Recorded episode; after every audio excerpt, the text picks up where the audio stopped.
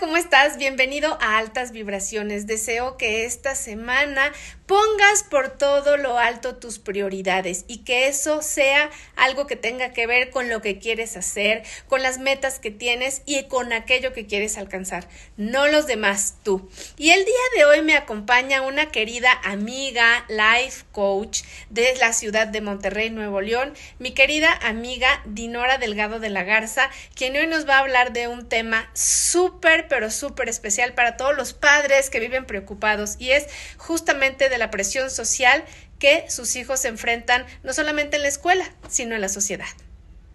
Bienvenida, Dinora.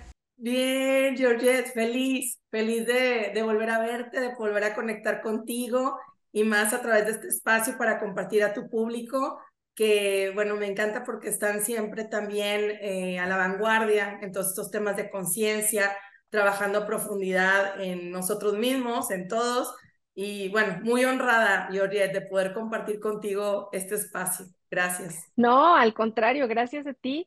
Y bueno, tú eres la experta porque tienes años, eh, no solamente trabajando con adolescentes y adultos, sino que eh, además pues eh, tienes este, mucha experiencia en todo lo que es el trato diario con personas de diferentes maneras de pensar y de sentir. Entonces, en este tema de la presión social en adolescentes, eh, ¿cómo nos afecta?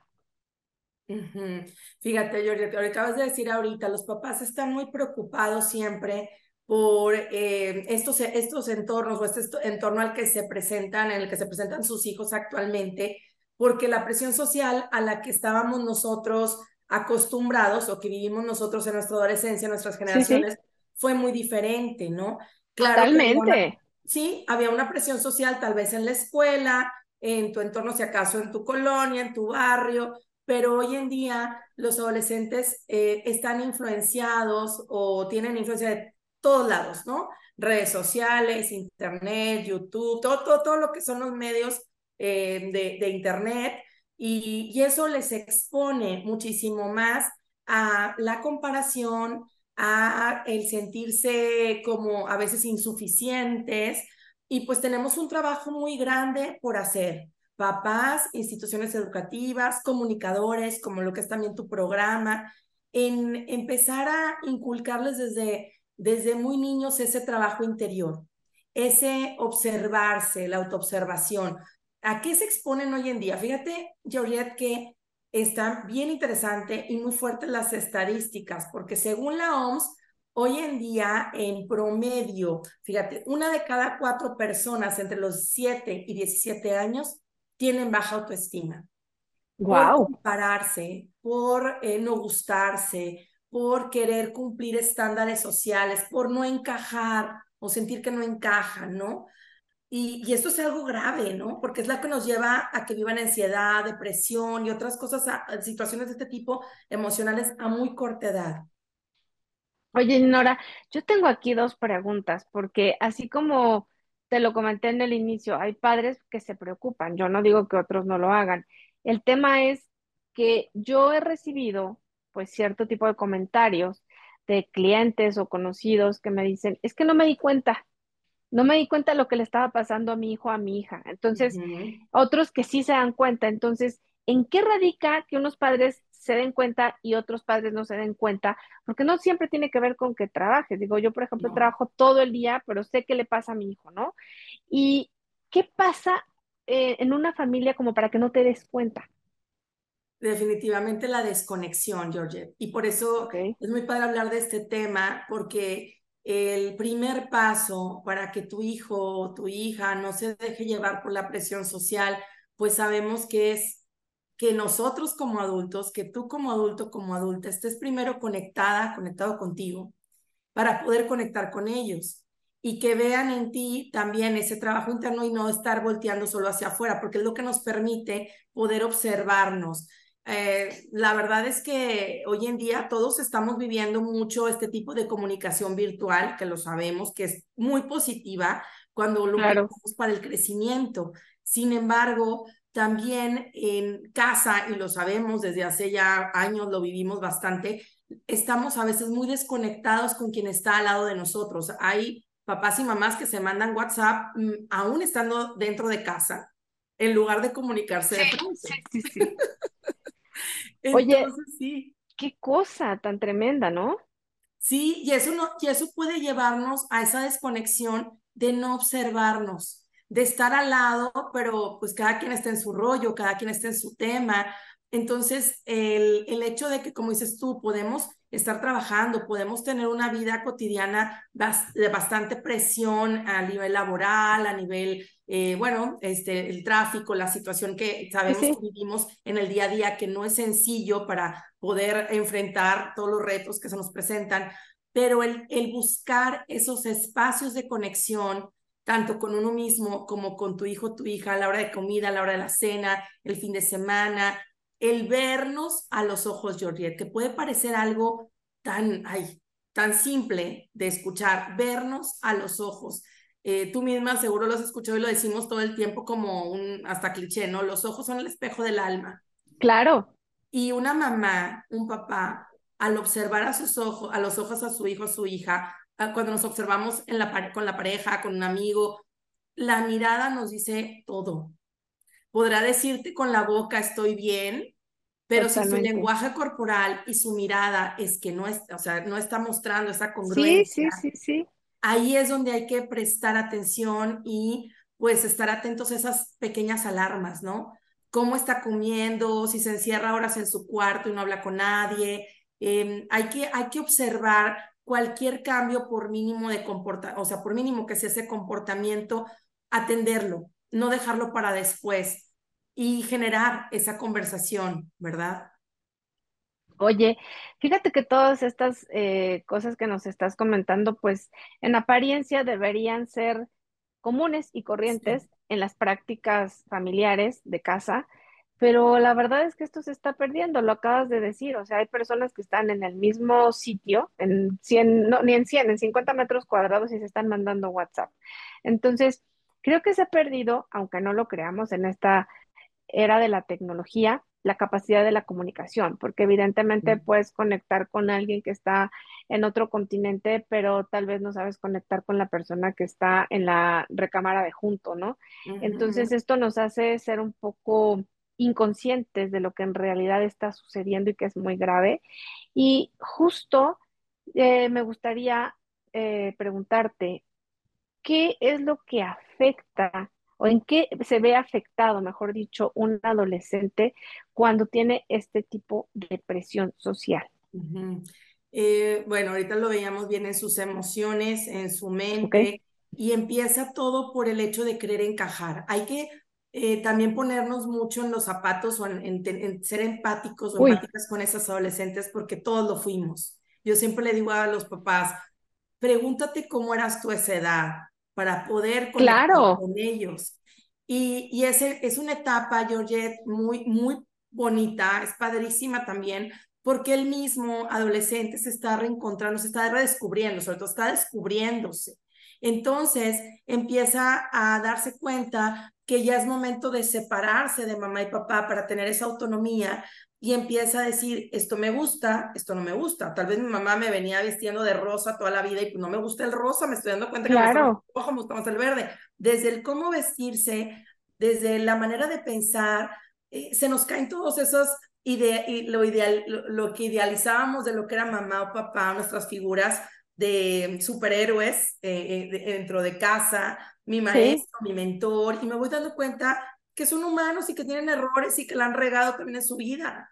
Entonces, me, se me va desmoronando ese mundo a lo mejor ideal y también me voy dando cuenta de que no soy la mejor o el mejor porque mi mamá me decía que era el mejor todos los días, ¿verdad? Depende de la, y esto hablando de cuando mamá o papá hicieron un trabajo de fortalecimiento de autoestima, de aceptación eh, plena, etcétera, ¿no? Hablo en el mejor de los casos, pero empezamos a darnos cuenta que hay alguien más que hace las cosas diferentes a mí, por no decir que mejor en algún aspecto, porque pues ¿Sí? nos damos cuenta que no somos los mejores en todo, y empieza a ver la natural, es natural empezarme a comparar, es natural, o sea, hasta cierto punto.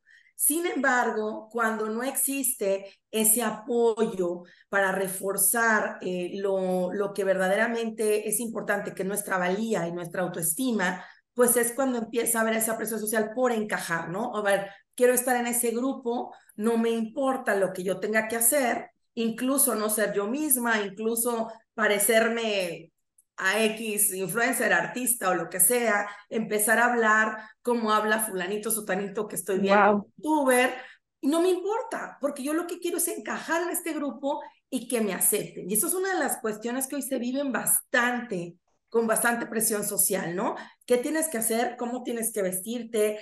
¿Cómo tienes que hablar? Oye, estás bailando en TikTok o no sabes bailar, ¿verdad? Estás haciendo, o sea, subiendo videos, haciendo lo que sea, estás haciendo ridículo, no importa.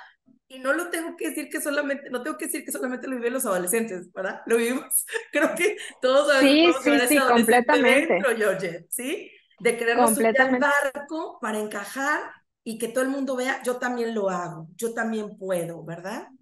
Esa es una de las principales causas también.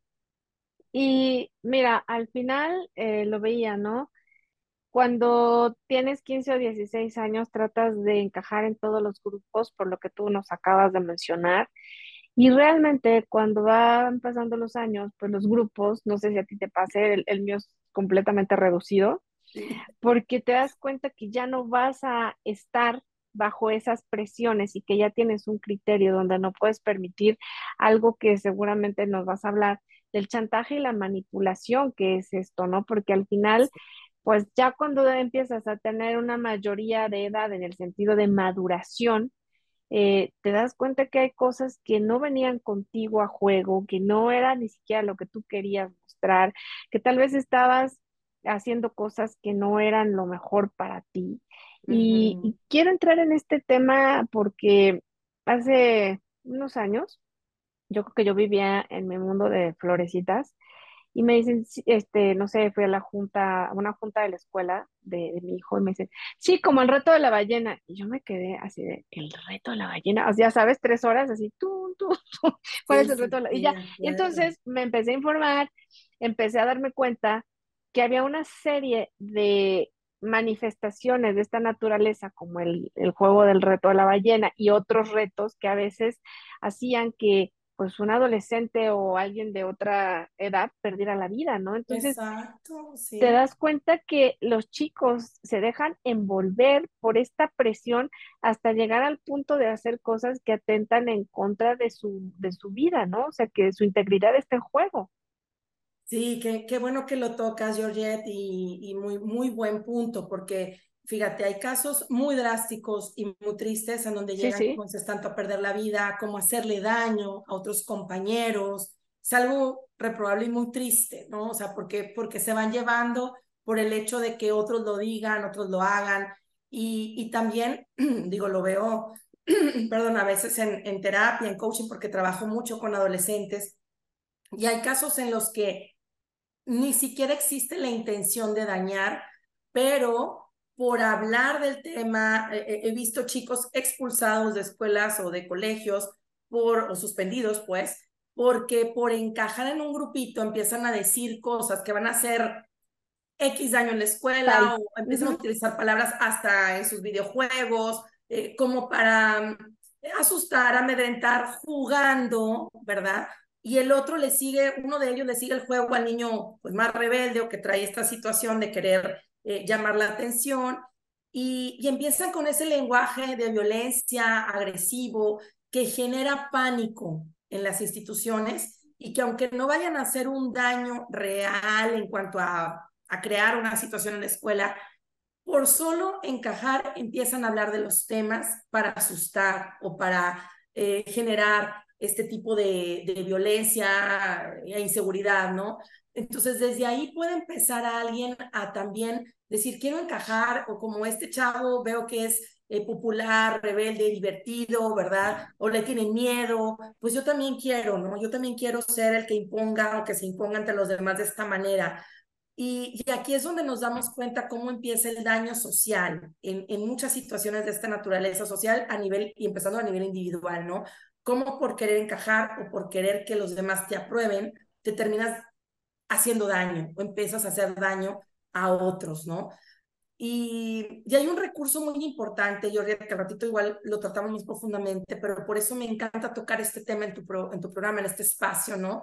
Eh, de altas vibraciones, porque es muy importante ese recurso espiritual que se nos ha olvidado o que se olvida mucho en familia. Y no me refiero solamente a la religiosidad, que sabemos que hay aspectos en los que, eh, bueno, el deber ser, cuando sobrepasa el amor, la empatía, el entendimiento, pues no, no funciona, ¿no? Hablo de espiritualidad profunda, de ese autoconocimiento que como mamás y papás es importante tenerlo, ¿sí? En familia, tíos, tías, yo no tengo hijos, pero como tía, como mm, ahora sí que eh, como eh, docente, como terapeuta, necesitamos tenerlos. Esto, este recurso, trabajarlo primero nosotros e invitarles a que poco a poco ellos también lo tengan. Yo es algo que, que veo mucho en terapia y en coaching y, y me sorprende cuando a veces hay chicos con muchísimo estrés, con muchísimos miedos, con muchísima ansiedad,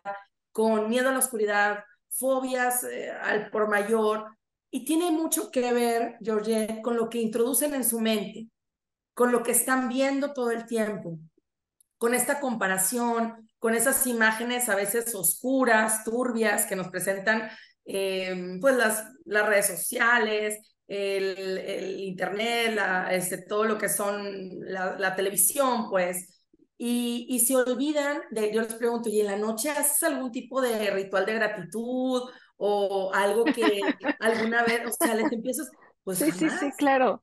Pero, pero será que a lo mejor nosotros tuvimos, a, a lo mejor más desde la religión, pero era como parte de, de, los rituales diarios. Y hay mamás y papás que sí lo hacen, o, chavos que lo hacen, no, no quiero generalizar, pero creo que este recurso lo hemos estado olvidando y que también es muy, muy importante retomar, ¿no? Para, para trabajar en esa interiorización. Es que tú lo has dicho muy bien, yo creo que era otra generación, pero independientemente de eso, yo creo que hay un recurso que nunca pasa de moda y es el que tengas un centro, el que tengas un foco.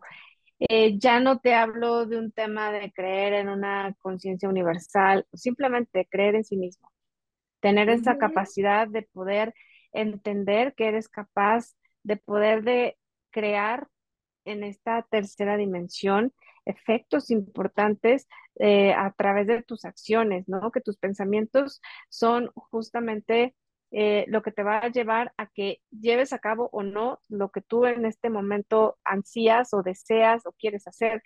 Y cuando dentro de tu foco no hay un anclaje que te permita darte cuenta que no eres lo único que existe, que no eres lo único en la tierra, que necesitas de ayudas, que necesitas también del entender lo importante del compartir, de la solidaridad, de, de muchas otras este, pues cosas que se nos han ido olvidando en el camino porque pues estamos en una era del confort donde todo se resuelve en cinco minutos. Entonces, cuando alguien te dice, no, pues hay que ir a la tienda, no, háblale a Rappi, pero es que está a dos edificios la tienda, ¿no? O sea, hay una tienda de conveniencia saliendo de tu puerta a 50 pasos, no, pero tengo que tomar el elevador, pero ¿para qué bajo? Entonces, si no queremos movernos físicamente, ahora imagínate movernos emocional, mental y espiritualmente hacia lugares que no conocemos, porque lo único que conocemos ahora parece ser esto, ¿no? O sea, el teléfono, o sea, los dispositivos móviles, eh, y creemos que en realidad cuando se va la señal es cuando estamos perdidos y se nos acaba la vida, pero en realidad cuando se nos va el wifi con una conciencia universal, eh, cuando se nos va el wifi de a dónde estamos, este, a dónde estamos caminando y qué, o sea, el GPS, mi GPS personal a dónde me lleva. O sea, me lleva a quedarme sentada en el sillón todos los días o me lleva a conectar verdaderamente con creencias que he cambiado a lo mejor de mis padres, de mis ancestros, pero que el día de hoy me vuelven una persona completamente consciente de quién soy, de qué estoy haciendo y que de una manera diferente esto me va a ayudar a tomar otro tipo de decisiones que ya no van a ser las mismas de hace 20, 30 o 40 años, pero que las puedo reforzar con las herramientas que tengo hoy, nada más que pues esto a veces también caemos en el, en el confort y no ayudamos a nuestros hijos a poder llegar a eso, ¿no?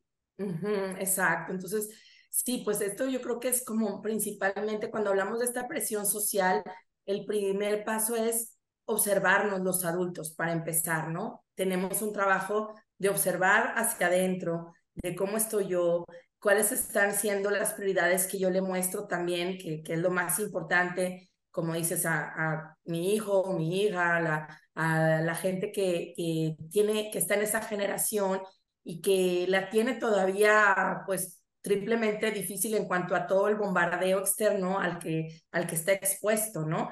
Y mm, el, una de las cosas ahorita que hablabas, bueno, ¿qué tal si entramos al tema de la manipulación y el chantaje? Que es algo a lo que también están muy expuestos en cuanto a las relaciones, ¿no? Y no sé si vamos bien por ahí, Georgia. sí, sí, sí, claro. Sí, sí, sí. Porque es algo que también viven mucho hoy en día, que hablábamos ahorita, bueno, de esa presión de, este, si no haces esto, pues no perteneces, si, claro. este, no, fíjate, algo de las cosas que, que quería de hecho compartir, porque tiene que ver también con esto, el autoetiquetarse o etiquetar a otro. Sí. Eso es algo que, que es muy fuerte que viven los, los adolescentes y yo te diría que desde la preadolescencia, niños desde los nueve o diez años que ya están teniendo mucha presión en muchos aspectos, hasta en el tema de su orientación sexual, empieza a haber presión, ya, ¿qué, qué, qué eres tú, no? ¿Qué, ¿Qué tipo, qué te gusta? Niños, niñas, y el niño así como que espérame, o sea, todavía ni siquiera pues a lo mejor ni siquiera tiene un despertar sexual, ¿no? Totalmente. Una presión enorme eh, que de repente veo en terapia también y me dicen, es que eh, no sé qué soy y me están preguntando y me dicen si pertenezco a este grupo o a este grupo, yo no sé. Y le digo, a ver, espérame, hay que, eso, yo eso para todo, no, dejemos de, auto, etiquetar y de autoetiquetarse los chicos o las chicas cuando apenas te estás conociendo, descubriendo, no sientas una presión por vivir una sexualidad anticipada o porque alguien te diga que, que esa es la manera, la única manera de demostrar amor a una pareja eh, existe ya una presión muy fuerte, tanto a hombres como a mujeres, para definirse. O sea, ya tienes que definirte y empieza a probar, ¿no? Empieza, no importa, con una niña, con, con un niño, no importa si es chavo, si es chava, este, tú vive.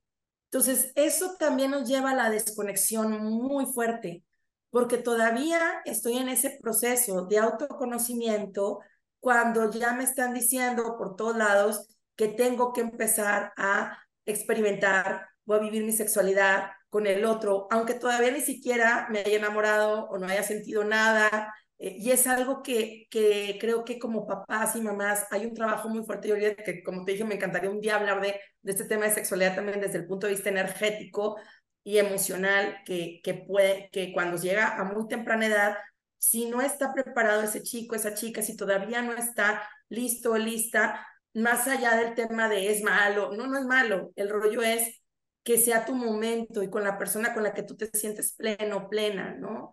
Sin ese chantaje emocional, sin ese, es que tienes que hacerlo porque entonces, o sea, qué aburrido, o sea, ya estás en secundaria o en prepa y entonces no has estado con nadie, o sea, quitarse esos, esos estigmas, ¿no? De, de entonces no valgo o entonces no soy suficiente si en, en, a los 15 años no he tenido novio o novia o pareja, o quedante o lo que sea, como le dicen hoy en día.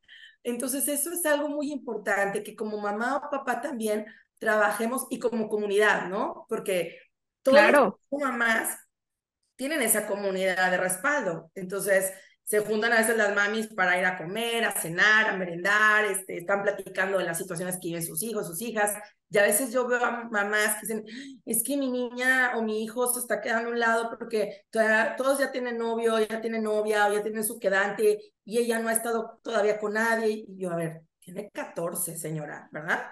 O sea, ¿qué presión hay de que viva algo a los 14, 15 años, 16 años? Sea la edad que sea, si la niña o el chavo no están listos no, o, no, o no han encontrado esa conexión emocional con alguien eh, en plenitud, pues no es necesario que lo vivan por vivir, ¿no? Y, y, eso es un trabajo que tenemos muy fuerte como adultos también que hacer, Georgette. Mira, yo creo que es una analogía que es la que se me ocurre en este momento, a lo mejor no es la adecuada, pero si tú cortas eh, una fruta que todavía no está madura ni en su, no está en su pleno estado de maduración, pues evidentemente yo no va a haber más que hacer. Este, es, decir, no está lista, no está preparada y todas las potencialidades que tenía para mostrarlas en su momento más alto, en su punto más alto, pues la verdad es que ya no van a llegar a, poder eh, brindarle, ¿no? Este, lo que en realidad tenía para dar. Y puedes lastimar en muchos aspectos a una persona al estarle empujando a hacer algo que no quiere, al estarle, y sobre todo los papás, ¿no? O sea, ahorita que decías eso de, eh, de una mamá que está preocupada porque su hijo o su hija no tiene novio, y yo me pongo a pensar, es que eso no es lo más importante en la vida. Lo más importante es que cuando eres papá o mamá, si te urge que tus hijos tengan una relación con alguien, pues primero explícales de sexualidad. Primero háblales para qué sirve un condón, para qué sirve este la, la pastilla del día después, para incluso cómo tienen que utilizar este, una toalla femenina, ¿no? O sea, y, y, de verdad que estamos tan eh, desubicados, estamos tan poco conscientes de las necesidades de nuestros hijos, que creemos que sabemos más que cualquier otra persona y a veces los adultos somos los que presionamos de tal manera a nuestros hijos que los hacemos que hagan cosas que ni siquiera ellos pueden solventar emocionalmente, ¿no? Sí, sí, sí. Y por ahí va, el, ese punto se me hace muy importante cuando veo ya que hay mamás que, o sea, o que empiezan a decir, es que mi hijo no es así, o no es asado, no es tan extrovertido, no es tan, eh, es demasiado. Digo, hay que, obviamente, como papás, eh, y mis mi respetos, ¿verdad? Porque los que tienen esa conexión con ellos es muy, es muy bonito cuando dicen, quiero ayudarle, ¿no? Quiero que se sienta mejor. Más, es muy importante eso, preguntarle cómo se siente Claro. Cuando así, eso es lo más importante, porque también en el tema de socialización, que yo trabajo mucho en los talleres, la socialización, el sentirse seguro de sí mismo, la autoestima, y, y hay veces que sí lo platicamos y le digo, mami, o sea, señora, su hijo es introvertido naturalmente, pero es muy feliz así, o sea, no necesita tener una bola de 20 amigos para estar Un TikTok para bailar. Ajá, exactamente. Entonces se siente, se siente a gusto así y tiene tres, cuatro amigos con quien vive una amistad profunda, con quien se divierte, con quien la pasa bien y le gusta dibujar y le gusta este, tener, un, es, es más introspectivo. Y eso también es muy poderoso, ¿no? Eh, una cosa es la timidez cuando a lo mejor no se atreve a decir un por favor, un gracias o a levantar la voz cuando está sucediendo una injusticia, que eso es importante, ¿verdad? Que no le estén mermando sus derechos o algo de ese tipo, que es muy importante que sepa alzar la voz, pero otra cosa es muy diferente a que quieras que sea el alma, de la fiesta y el respetar esa, pues esa identidad, ese, ese, ese ser quienes somos, es una tarea que tenemos todos para no presionar al otro a que sea o que encaje en lo que yo creo que debe ser, ¿no? Exacto. Oye, Dinora, pues la verdad es que yo creo que esto nos va a dar para muchísimo, porque yo creo que tendríamos que empezar con la sexualidad en el papá y la mamá y cómo la viven ellos, cómo pasa por ellos, ¿no? Entonces, creo que me gustaría cerrar con la manera en la que tú nos puedes dar algunos tips para que los chicos no respondan a esto, ¿no? O sea, para que ellos tengan el criterio propio y decir no. Acabas de dar en el punto, te iba a decir eso. Una de las cosas principales es que desde niños desde niños y preadolescentes, enseñes también a tus hijos, a tus hijas a decir no, ¿sí? Todo el mundo nos enseña a decir sí. Siempre nos enseñan a decir sí, sí, sí, sí. Tienes que decir que sí y, a donde vayas, acepta lo que te invitan y, y sé educado y aquí este, compórtate de cierta Totalmente. manera. Pero lo más importante es también que sepas decir no. No. ¿Cuántos abusos se pueden prevenir? Uy. Miles. Por decirlo a tiempo. Es algo muy importante porque chicos y chicas me lo dicen. A veces hay chicas que dicen, es que, eh, coach, estaba en, la fiesta, en el antro, y de repente, pues bueno, me agarró la cintura un niño y me dio un beso y pues me dio pena decir, yo dije, pues ya estamos en la, en la estábamos bailando y yo, ¿y te gusta? No me gusta. Y yo, ¿y por qué no lo hiciste lado? ¿Por qué no le dijiste que no? Pues es que dije, me voy a ver muy exagerada y pues es que estábamos bailando. No. Es no. no te gusta. no, o sea, porque por supuesto. Primero por ti y segundo porque el mundo va a ver que te está besando o abrazando a alguien que ni siquiera es nada tuyo. O sea, son aquí dos cosas muy importantes. No, no. Totalmente. cuando dices que no al otro, te estás diciendo sí a ti. Exacto. Entonces, ahí tenemos una tarea grande, ¿no? También decirle a tu hijo, en el momento en que tú te sientas incómodo en una situación, en una reunión, en una fiesta, háblame a tu hija o háblale. Voy por ti. voy por ti, ¿no? No tienes por qué decir que sí a nada para encajar o para quedarte en la casa de tu amigo, de tu amiga. Eh, las consecuencias, hay que recordar que los adolescentes pues están desarrollando también su cerebro y esa corteza frontal no se termina de desarrollar, que es la que nos ayuda a tomar decisiones más conscientes hasta después de los 21 años, ¿no? Entonces el adolescente o la adolescente no sabe a veces eh, decir ese no y tiene que decirle a tu hijo, tienes que decirle a tu hijo, repásalo de nuevo y repásalo de nuevo y piensa en las consecuencias de que te cambies de fiesta a las 2 de la mañana o te vayas a otro lado por no supuesto. Decimos carretera nacional o no sea un lugar donde sabes que no estás seguro. Entonces, aprender a decir no es uno de los puntos básicos. Y también muy importante, el estar reforzando el criterio propio, ¿sí? Cualquier cosa que veas, televisión, YouTube, lo que estés observando, de repente papá o mamá estamos viendo algún programa o él piensa, o sea, pregúntale, ¿tú qué piensas acerca de eso? ¿Qué te pareció lo que vimos? Lo que resolve, hasta los programas de televisión, las películas. Claro, que te dé una su, retroalimentación. Y te vas dando cuenta y dice, no, pues no pasa nada, no, pues me daría igual, no. A ver, repasemos, ¿verdad? ¿Qué consecuencias habría si fueras tú el protagonista que toma esa decisión? No, y, qué podría pasar. Entonces, el que desde niños y adolescentes, Georgette, estén formando su propio criterio, más de decirle está mal o está bien, que él mismo o ella misma vea esas consecuencias. Es muy bueno para poder eh, ir creciendo en esa autosuficiencia y ese libre albedrío y esa, ese ser deliberante que, que puede ser cualquier joven, pero si empezamos desde chavitos a que lo vayan haciendo, ¿no? Ay, Dinora, pues la verdad es que yo creo que fue muy nutritivo el hecho de que nos hayas podido decir estos tips, pero sobre todo creo que el no es lo más importante para poder generar esta conciencia en el ser humano y también en nosotros mismos como adultos, ¿no? Para ser congruentes.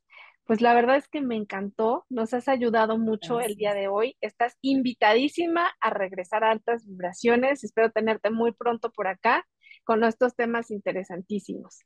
Gracias, Georgette. Sabes que te quiero, que te admiro mucho, que es para mí un honor estar contigo platicando y yo feliz de preparar temas para tu audiencia y que podamos trabajar en Ay, este no, feliz. también desarrollo interior. Gracias por todo y gracias a ¿Nos compartes tus nos compartes tus redes, perdón que te interrumpí? No, sin problema. Muchísimas gracias. Claro que sí. En Instagram me pueden seguir como Dinora Coach. Ahí estoy a sus órdenes. En Facebook también me encuentran así como Dinora Delgado. Y pues estoy para servirles a ti y a, tu audiencia. Gracias por todo, Georgette. No, gracias a ustedes y desde aquí para todos ustedes, altísimas vibraciones donde quiera que se encuentren, que todo lo bueno y todo lo lindo siempre los alcance.